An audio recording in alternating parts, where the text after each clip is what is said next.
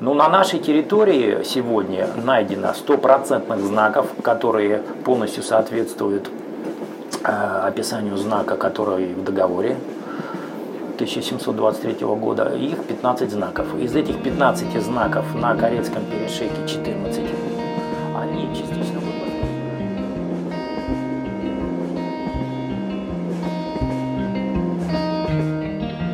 Привет! Это подкаст «Электричка Выборг». Меня зовут Евгения Протасова. Я журналист, живу в Выборге и рассказываю истории, которые помогают разглядеть и понять красоту этого города. Сегодняшний выпуск несколько выбивается из обычного формата моего подкаста, потому что до сих пор я рассказывала только городские истории Выборга.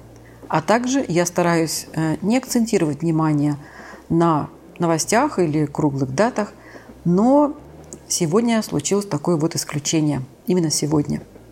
Герои сегодняшней истории, сегодняшнего выпуска – камни, или, вернее, приграничные знаки, выбитые на скалах и камнях, обозначавшие границу, установленную после окончания Великой Северной войны.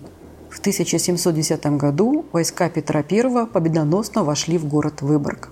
И вскоре город вошел в состав Российской империи – Граница между государствами была определена в ходе Конгресса в Ништадте в 1721 году. Однако фактическое размежевание пограничных земель – это очень важно – происходило в течение последующих аж 17 месяцев. Эта трудоемкая работа завершилась 30 марта, ну или 10 апреля по новому стилю 1723 года подписанием в Выборге договора о разграничении земель между Россией и Швеции. А произошло это событие, предположительно, не где-нибудь, а в доме наместника в Выборгском замке.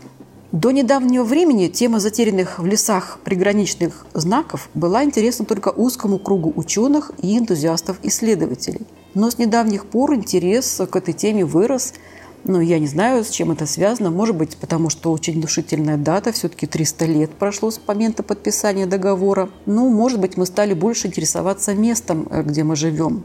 Я, кстати, это очень хорошо наблюдаю. И, кстати, в Выборгском замке э, сейчас открылась небольшая, но очень значимая, достаточно интересная экспозиция, посвященная этой теме. Инициатором и вдохновителем поиска приграничных знаков можно назвать э, выборжанина Владимира Гранского. У нас с ним состоялась очень интересная беседа на эту тему, и не одна беседа. И у меня было очень много вопросов, э, зачем разыскивать эти знаки, неужели это имеет какое-то важное значение, вот эта старая Петровская граница, а почему их нужно сохранять и как вообще их ищут. И я вам предлагаю прослушать фрагменты нашей с ним беседы занимаюсь историей, ну вот сколько себя помню, начиная со школы. И э, интересно изучать то, что сохранилось вокруг нас. Ну, в первую очередь, это Выборг, Выборгский район. Ну, а история, она безгранична, то есть это не значит, что останавливаюсь только на этом. Э, Все время, вот, которое у меня свободное есть, посвящаю вот этому занятию. Что это за историческое событие? Город Выборг в 1710 году взяли войска Петра I. Это был разгар Северной войны, которая длилась 21 год. Она для России была очень значима. Ее называли Великая Северная война. Практически Россия после этой войны стала империей. Она действительно пробила себе выход к Балтийскому морю. И вот эта граница, которая была э, по окончанию войны э, со шведами обозначена на местности, это было достижение не только э, наших, нашей армии, нашего царя Петра, но и нашей дипломатии. То есть это все в целом очень значимое событие, которое стоит, ну вот если взять Великую Отечественную войну, 41-45 год. Вот по значимости это близко к этому. Россия очень тяжело, э, России очень тяжело далась эта война, но она достигла всех целей. И вот эта граница, которая сегодня есть, э, между Россией и Финляндией. Уже вы, вы имеете в виду современная Современная граница. Россия, да. Практически это и есть та Петровская граница, которая была в 1721 году. Я правильно понимаю, что вы энтузиаст, с которого, в общем-то, и началась вот эта какая-то поисковая работа. Правильно? Сколько ну, лет? не совсем. Я бы не стал себе приписывать такие заслуги. Я бы все-таки сказал, что Андрей Ильич Резников, это преподаватель Санкт-Петербургского э, государственного университета. Вот он был первый человек, который очень э, серьезно стал изучать э, он не просто стал изучать, он доказал то, что можно найти иголку в стоге сена – то есть сначала было практически непонятно, а как можно найти э, пограничный знак, который не указан ни на карте, нигде. А в каких годах он начал свою работу исследования? Ну, сначала он начал, я думаю, что в 70-х годах где-то, потому что он же начал изучать границу Столбовскую, это юг Ленинградской области потом Карельский перешеек. И э, вот если не штатскую границу взять, то до нештатской границы он добрался-то уже попозже. Изначально он э, Тивзинскую 1595 года изучал, ну и, соответственно, очень сильно они изучали э, границу 1617 года по Столбовскому мирному договору, которая после смутного времени была проведена. А, он, конечно, сделал очень многое, очень многое. И а, мы, так сказать, подхватили то, что он начал, но он был первым. До него, конечно, тоже были попытки изучения еще до войны, э, но они были такие точечные. В нашей литературе, по-моему, еще до войны э, были упоминания про эти знаки, но в основном те, которые на юге Ленинградской области были. А, вот. У финнов было много а, в литературе упоминаний о знаках, фотографии и так далее. Что касается нашей исторической науки, то здесь ну, не уделялось должного внимания самим фактам этих знаков. Плюс э, архивы не очень были доступны. И вот что касается Петровского времени, появились несколько серьезных работ. Вот Никифорова в 1959 году было очень серьезное издание по мирным переговорам э, нештатским. Но там не было ничего сказано конкретно о границе, но была приведена карта. Очень интересная карта. Вот. И это вот первое, наверное, 59 год, э, первое упоминание вот этой линии, линии Петра год. Великого. Да, то есть официально была издана книга э, «Внешняя политика России в канун нештатского мира», по-моему, так, Никифоров. Он, по-моему, сразу получил э, докторскую степень то есть очень высоко его работа была оценена. оценена. Он работал в архивах. А, Причем, вот я вам скажу, в архивах много чего есть, очень много, но надо работать в архивах. И наша работа, вот вы нас назвали поисковиками, но... Э, Неправильно сказал, да? Может быть, мы исследователи, э, правильно исследователи. сказать, да. А здесь э, должно быть симбиоз. Это работа архивистов, угу без архивистов, но эту тему просто не осилить, потому что все должно быть подкреплено именно архивными материалами. Это документы. Ничего не, нельзя выдумывать. Если кто-то начинает что-то выдумывать, это самое, самый плохой вариант. Все должно быть именно так. Вторая э, часть – это археологи, потому что любой э, артефакт надо исследовать должны археологи этим заниматься. И, как ни странно, ну вот что касается границы, тут и э, геодезисты должны работать. И вот все вот эти специалисты вместе взятые э, могут дать именно стопроцентный материал. Как сейчас происходит вот эта работа исследовательская? И в частности в Выборге тоже. Ну, если взять Выборг, э, то я бы не сказал, что вот именно люди с Выборга. То есть Разные, тут и, да? Да, из Санкт-Петербурга вот Юрий Васильевич Вагин – это человек, который занялся этим вопросом несколько лет назад, подключился, так сказать, э, к исследовательским вопросам. Он очень активно э, занимается, он профессиональный турист, может несколько дней автономно находиться в лесу с ночевкой и так далее. Вот. Плюс он очень взялся активно изучать материал. Сейчас есть интернет, Сейчас это проще намного сделать. Ну, то есть вот та самая работа с документами, может быть, не с архивами, но с документами тоже, да? Я бы, я бы даже сказал, работа частично с архивами, которые доступны. Даже вот взять, например, шведский архив. А, туда тоже можно через интернет да, попасть конечно. и что-то посмотреть. Да, да, да. Планы, какие-то карты. Э, потом есть же еще очень важная вещь – это краеведческая литература краеведческая литература, которая была в Финляндии издана по э, бывшим территориям, там очень много информации, и не просто информация, а даже есть фотографии в некоторых случаях. Да, там не сказано, что находится вот здесь, здесь, здесь, но там даны какие-то топонимы, по которым можно примерно понять, где, и мы уже понимаем, что в этом месте точно есть знак, то есть он, он э, есть его осталось только найти. Бывают случаи, что мы где-то смотрим, и мы не знаем, есть там знак или нету. Потому что если взять исходный документ, который мы сегодня имеем, это э, договор о разграничении между Швецией и Россией 1723 э, года. Это основной документ, где четко прописана вся линия границы.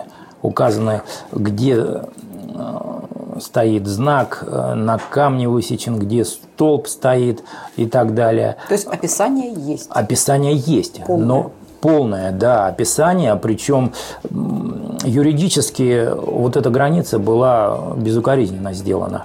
Но изучая это на местности, мы пришли к выводу, что здесь есть достаточно много ошибок. И то, что написано здесь, не всегда сходится с тем, что мы находим на местности мы подходим к интересному моменту. То есть работа не только в архивах, но еще и на местности. Задача ваша в том числе и отыскать действительно вот эти артефакты, да, знаки и вы составляете карту, как вот вы описываете, что вы делаете? Вот я вижу, вы принесли карту. Давайте посмотрим, как проходила граница. Еще раз, можно вот по каким территориям?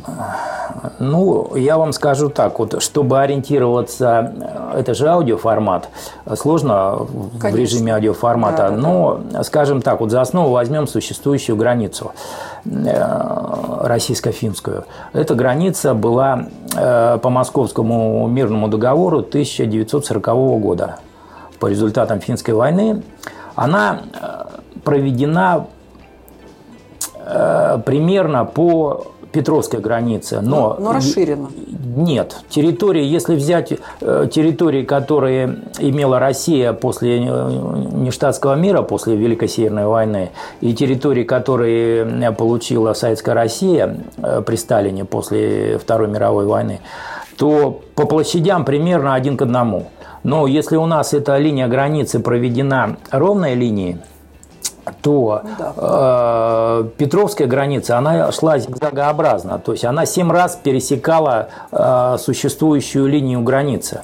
И Петровская граница, про которую мы сейчас говорим, она э, была опиралась на опорные точки. То есть от Выборга она на западе должна была проходить э, в 32 километрах согласно условиям 8 статьи Нештатского мирного договора.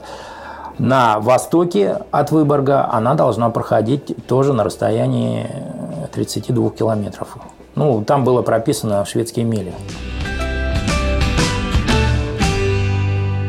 В этом месте я все-таки прерву своего гостя а, Владимира Гранского, исследователя приграничных знаков Петровской границы 1721 года – потому что аудиоформат подкаста действительно не позволит нам в полной мере представить, э, как проходила граница на местности, потому что слишком много э, сложных достаточно названий, слишком много нюансов, невозможно визуализировать карту. А, но могу лишь сказать, что краткое описание линии Петровской границы содержится в восьмой статье Нештатского мирного договора, если это кому-то интересно. Договор устанавливал новую государственную границу, которая закрепляла территориальные приобретения России на побережье Балтийского моря. И важнейший для России сухопутный участок границы проходил по Карельскому перешейку и Северному Приладожью. Вот насколько Одно это целое. исследованный вопрос сейчас? Вы знаете, на сегодняшний день, в принципе, основная часть границы исследована. И исследована достаточно хорошо. То есть уже можно составить документ, то есть на современной топографической карте нанести эту границу. В каких-то местах очень точно, в каких-то местах менее точно, но точность локализации ее очень велика. То есть практически, если мы там не нашли знаков, их там может и не быть, то по тем топонимам, которые указаны в договоре, мы четко определили, что это было здесь. И финские участки, если взять, то на финских участках было проще э, финнам работать, потому что там э, население оседло живет и из поколения в поколение передавались э, данные, где, где знаки эти находились. Но у них тоже есть белые пятна кое-где, которые были которые или недоисследованы, или из-за того, что там не сохранились знаки, их уже не восстановить. Ведь сегодня просеки, которая была прорублена, нету. А чтобы мы точно сказали, что граница шла через эту точку, их надо искать. Нам нужен знак. Угу. Если знака нету, ну, это проблема. Но на нашей территории сегодня найдено стопроцентных знаков, которые полностью соответствуют э, описанию знака, который в договоре 1723 года. Их 15 знаков. Из этих 15 знаков на Карельском перешейке 14 они частично в Выборгском районе, частично в Приозерском. Но в Приозерском районе там они от границы Выборгского Приозерского района находятся там э, где-то там 2 километра, где-то 100 метров вообще. То есть они э, сосредоточены в основном на территории Выборгского района. И один знак случайно обнаружен на территории Сартовальского района Республики Карелия. Вот это вот пока все. Что касается финского участка, вот сразу я поясню, что там есть знаки, которые найдены, которые поставлены под охрану, а есть знаки, которые точно знают, что они разрушены при строительных работах и так далее. Э, есть знаки, которые не найдены. Но в целом, в целом вот то, что мы на сегодняшний день имеем, э, мы тоже можем сказать, что на территории Финляндии э, и на территории России достаточно обнаружено э, пограничных знаков, чтобы четко локализовать линию этой границы на современной топографической карте. Но белые пятна всегда останутся. Ну вот я и хотел сказать, белые пятна всегда останутся. Да, и я думаю, до конца этот вопрос э, через сто лет не решить будет. Как у нас в России? Это являются какими-то памятниками, не знаю, ну, культурного наследия или как-то по-другому. Как мы относимся вот к этим артефактам? Ну, что касается нашей территории, они сегодня не поставлены на учет даже как вновь выявленные объекты культурного наследия. То а есть, должны, по, по вашему мнению? Однозначно должны. Это, это уровень, это памятники федерального уровня. То, что они должны, все это понимают. То есть мы же разговаривали и с учеными, и с людьми, которые с историками. Они все в один голос говорят о значимости угу. этих э, памятников, и сомнений ни у кого нету. И что нам мешает? А вот э, именно административный вот этот вот ресурс, который мы сегодня имеем, и вот эта система, которая сегодня, то есть это э, комитеты культуры э, в субъектах, это Министерство культуры и так далее, вот это все но до того долго раскачивается. Э, То есть не, нам, нам не хватает нужных законодательных актов? Нет, акты есть. Есть федеральный закон о сохранении э, историко-культурного наследия народов Российской Федерации. В законодательном плане вообще проблем никаких нет. Более того, если взять э, финансовые вопросы, то тут тоже это, эти знаки, которые в лесу находятся, э, они их не реставрировать не надо, ничего. Затраты только но на э, историко-культурную экспертизу и на топосъемку, но это все не такие большие деньги. Обязательно надо, потому что идет активное строительство. Строительство идет газопроводов, строительство дорог, э, территория передается в частные руки, где потом уже спросить ну, будет то есть они не с могут кого. быть уничтожены, попросту говоря. Случайно, не случайно? Они, они не могут, они будут уничтожены. Они будут уничтожены рано или поздно. Потому что, ну вы смотрите, вот э, Корейский перешеек. Кругом гранитные карьеры. Карьер выработали, надо новый. Скальный массив оформляется как карьер, уничтожается и все. Как выглядят знаки на камнях? Э, знаки выглядят таким образом. То есть мы опять берем документ э, основной. Это э, договор. договор о размежевании между Россией и Швецией согласно 8 статье Ништадтского мирного договора. Он подписан в Выборге, кстати, 30 марта 1723 года. Вот сейчас мы будем через три дня праздновать 300-летний юбилей. А, там очень четко описано, что из себя представляет этот знак. С русской стороны назнаменованы, ну то есть значит распятие.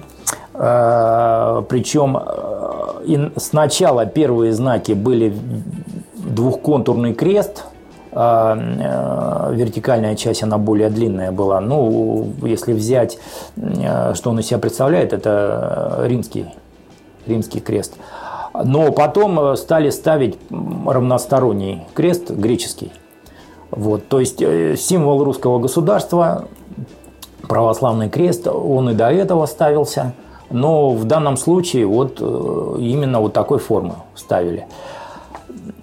Дальше от русских ставили слово «грань». Причем слово «грань» писали иногда в одну строчку, а иногда последнюю буковку «н» ставили вверх. Гран или грань? Вообще ну, гран. ну вообще, вообще гран, но грань подразумевалась угу. от слова граница, грань. И иногда буковка «н» стояла над буковкой «а». Это вот то, что было от русской стороны. От шведской стороны символ шведского, шведской королевской власти, э, корона, и, и внизу литера F. Это э, первая буква имени шведского короля Фредерика. Вот. И от двух сторон год Код демаркации 1722. Что касается э, вот этого года, который вот э, в договоре, это официальный документ, там написано 1722 год. Но демаркация, она была и кусочка в районе Вералахти в Финляндии в 1723 году, там спорный участок. Это не штатский мирный договор 1721 года. Вот. И там восьмой пункт гласил, как проходит граница. И э, согласно этого пункта граница должна быть на местности обозначена, это называется демаркация границы, и э, создавалась и комиссия, проведена была демаркация, и по окончании этой демаркации, которая затянулась, э, ну, получается, на больше, чем на год, там почти полтора года, был составлен уже договор о размежевании, пограничный договор. И опять-таки были проблемы, которые нельзя было решить без царя, потому что без императора уже, уже Петр на тот момент был императором, э, без согласования с ним, потому что договор был подписан не штатский одним государем, а друг, другим. И э, просто так перенести ее куда-либо нельзя было. А вот в Финляндии она прошла как раз э, в районе, где она начиналась, через Кирху прихода Веролакс. То есть и... есть такой участок, где граница проходила через Кирху? Она изначально по, договору, по нештатскому... Ну, кирха попала просто. Да, попала, отмерили точки опорные. Это в том месте, конкретно в том месте, это было полмили от э, залива в, сушу. Вот, отмерили, соединили, и получилось так, что она прошла э, через То кирху. есть одна часть кирхи находится на, на нашей стороне границы? Ну, вот сейчас кирха не сохранилась. Там, а. там большое кладбище, это, э, в этом месте, в Вералаксе, большое кладбище. И стоит церковь лютеранская. Но эта церковь уже новая. Старая церковь была ну вот если сейчас посмотреть на это кладбище, в центре этого кладбища. И э, финские историки спорят, вот как она пошла, точно через, через кирху линии это должна была пройти, или 20 метров э, западнее, то есть споры уже идут на, на, буквально на метры. Вот. И шведы уперлись. Шведам было достаточно, что через Кирху все, мы не согласны. И э, только уже аудиенция шведского посланника э, у Петра Первого, где он все-таки сказал, ладно, хорошо, отодвинемся, только тогда этот вопрос решился, и уже этот участок небольшой там маленький-маленький кусочек, э, демаркация была в 1723 году. Ну и, соответственно, 1723 год э, был выбит на камнях. И там произошел уникальный случай, вот, про который я говорил. Я уж сейчас уж раз мы затронули этот вопрос. Ведь когда э, русские начали со шведами, с комиссией проводить демаркацию, они четко, согласно опорным точкам, э, соединили их линии и шли как раз по этой линии. И шведы, категорически отказавшиеся, наших посла поставили в такую, в такую ситуацию неопределенную, и наша комиссия была вынуждена произвести демаркацию, хотя это в принципе невозможно, в одностороннем порядке. В Финляндии сохранились три камня, где стоят знаки только русские – Русские знаки стоят, шведские знаки не стоят. То есть вот такой вот курьез. Они сохранились, они в идеальном состоянии. Вот. И что касается, вот мы опять чуть-чуть вернемся, сохранности. Есть еще такая вещь по сохранности, это природные э, факторы. То есть вот, вот на этом участке в Вералаксе есть камни, которые выветрились. То есть был знак, Хорошо они сделали фотографии этого знака. А камень крошился, был не очень крепкий, и он выветрился полностью. То есть уже нечитаемые знаки. То есть есть несколько знаков, которые мы знаем, что это пограничный камень, что на нем, на нем нанесен знак. И только зная это, там еле-еле мы можем какие-то там остатки этого знака увидеть. Вот. И что касается шведского знака, корона, она тоже была не одинаковая. То есть сначала они э, полную корону высекали на камне, потом они стали высекать э, корону в виде ладьи, потом они стали делать корону пятиугольной формы. То есть вариаций было очень много.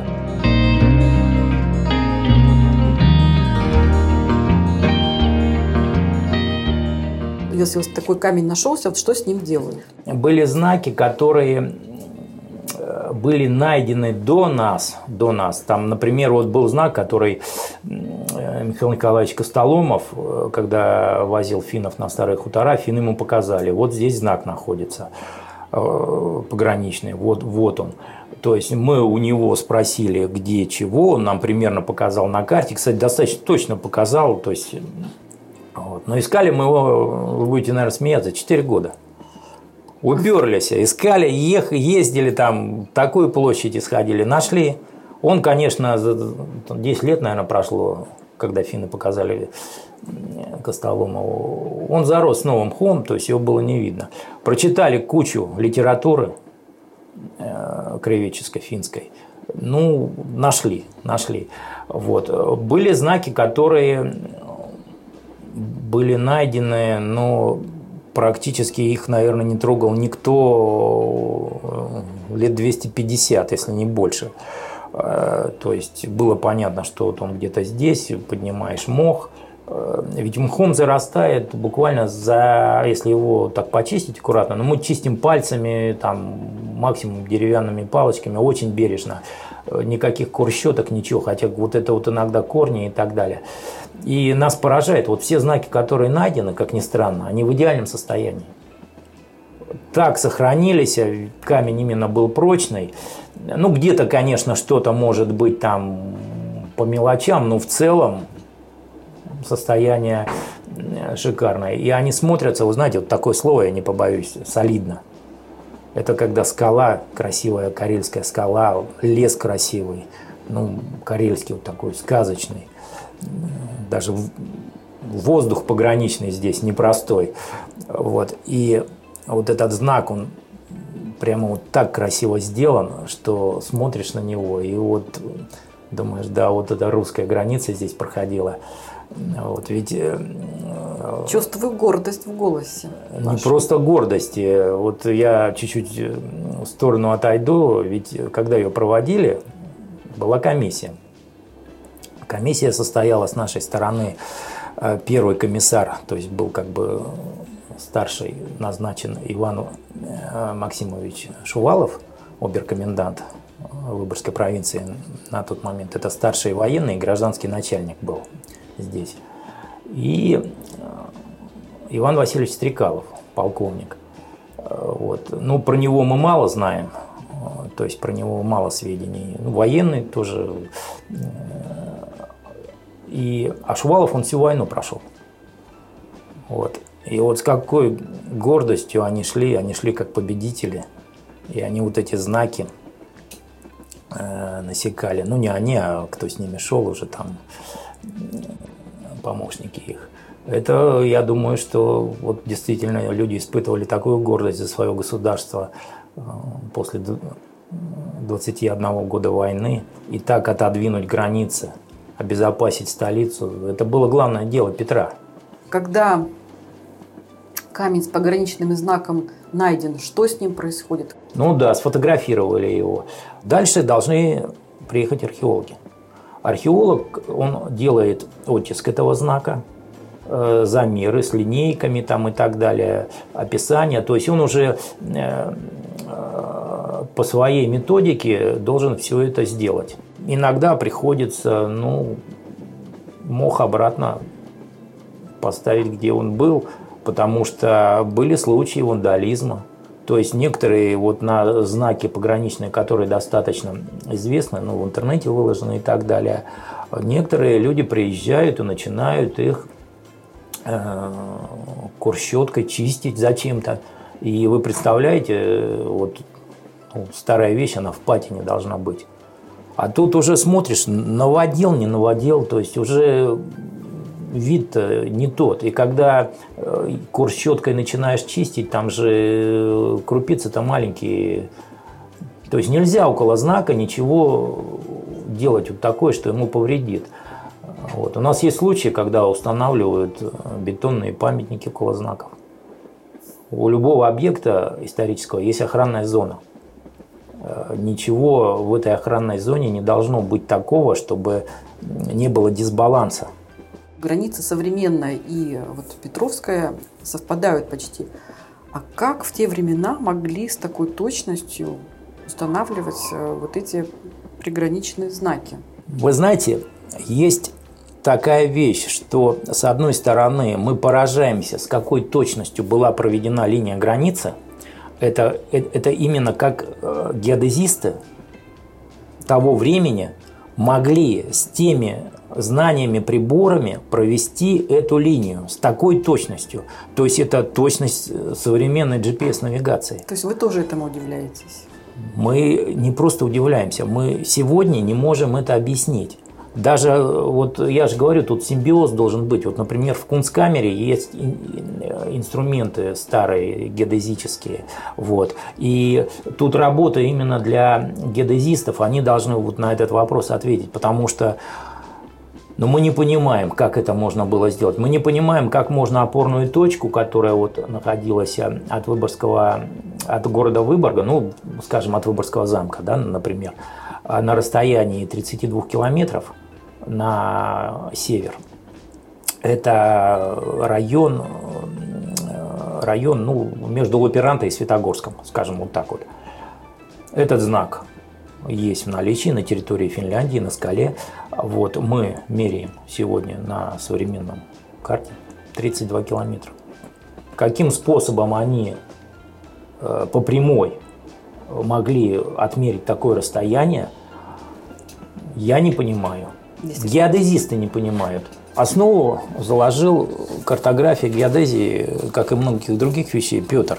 И вот с нашей стороны э, там э, вместе с Шуваловым и Стрекаловым шли наши, так сказать, первые топографы. Поражаешься вот этой точности, но были и накладки. Вот, например, участок от болота Тетрисово и до пород, почти до порос озера, он должен быть прямой.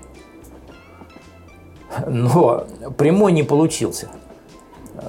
Ошиблись в направлении. И вот вопрос опять, шли с двух сторон, демаркация была – или с одной стороны шли, потом поняли, что направление э, с направлением чуть-чуть ошиблись, и там вот эти две линии, которые с разных сторон идут, они э, не пересекаются в районе озера Янис-Ярви, между ними 50 километров. То есть получился такой зигзаг. И решили, что ну раз так получилось, потому что написано было из, из большого этого расстояния, так получилось, что ровно не удалось провести, и э, оставим так, как есть. То есть этот вопрос был решен. По территории примерно получилось, там где-то кусочек перешел шведам, тут нам, одно, один к одному.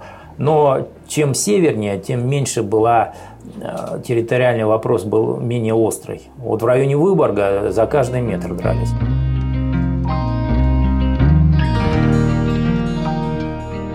Владимир Николаевич, сейчас в Выборгском замке открылась, ну пусть небольшая, но экспозиция, рассчитанная на широкий круг, да, на туристов, на гостей города, на жителей города. Ну, вас вообще этот факт так-то радует? Меня больше еще радует то, что э, наш труд, который не один год мы делали, все-таки в музее появились качественные фотографии, какие-то данные и так далее. То есть э, вот эта страничка истории нашего края, она доступна будет для людей, которым это интересно. Для школьников.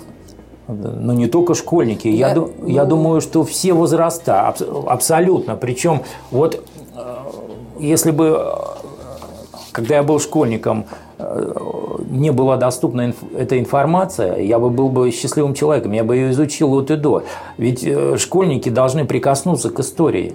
И когда они, ну, скажем, в классах изучат, изучат э, вот эту вот границу, вот историю Северной войны и так далее, э, их еще сводить в поход – а вы готовы в поход сводить школьников? Конечно. Я, кстати, я этим занимаюсь. Более того, мы же, мы же стараемся сделать весь комплекс, решить весь комплекс вопросов. Обнаружив знак, или даже просто, когда этот знак э, находится в процессе поиска, потому что можно э, там 20 раз ездить в одно место, но не найти – Э, сразу решается вопрос по уборке территории. То есть после каждого выезда вывозится огромное количество машин битком, забивается мусором. То есть нужны рабочие руки, волонтеры. Конечно. И вот, эти, вот эта вся территория, э, подъезд к знаку, сам знак, он расчищается от мусора. Мусора очень много в лесу. Ведь там же не только они увидят вот эти знаки, там же еще они увидят природу Карелии. Э, то есть там пройдешь по лесу, через какие-то переправы переправишься, то есть вот красоту этих мест. Тут, если бы только знаки, вот. Плюс сам поход, это физически люди прошли какое-то количество километров и так далее, изучили географию, э, встретили по пути животных, брали какую-то территорию. Владимир Николаевич, огромное спасибо вам за беседу, очень интересно, узнала много фактов интересных, задумалась о вещах, о которых, кстати, наверное, не задумывалась, да? Вот. Так что большое спасибо, что пришли на подкаст. Спасибо вам, Евгения, что позвали. Ну и хочу вам сказать в конце, что лучше один раз увидеть, чем сто раз услышать. Согласна. Увидим. Поеду с вами в поездку. Спасибо. И до свидания сегодня. Всего доброго. С вами была Евгения Протасова, автор подкаста «Электричка Выборг». Ну и увидимся в Выборге. До свидания.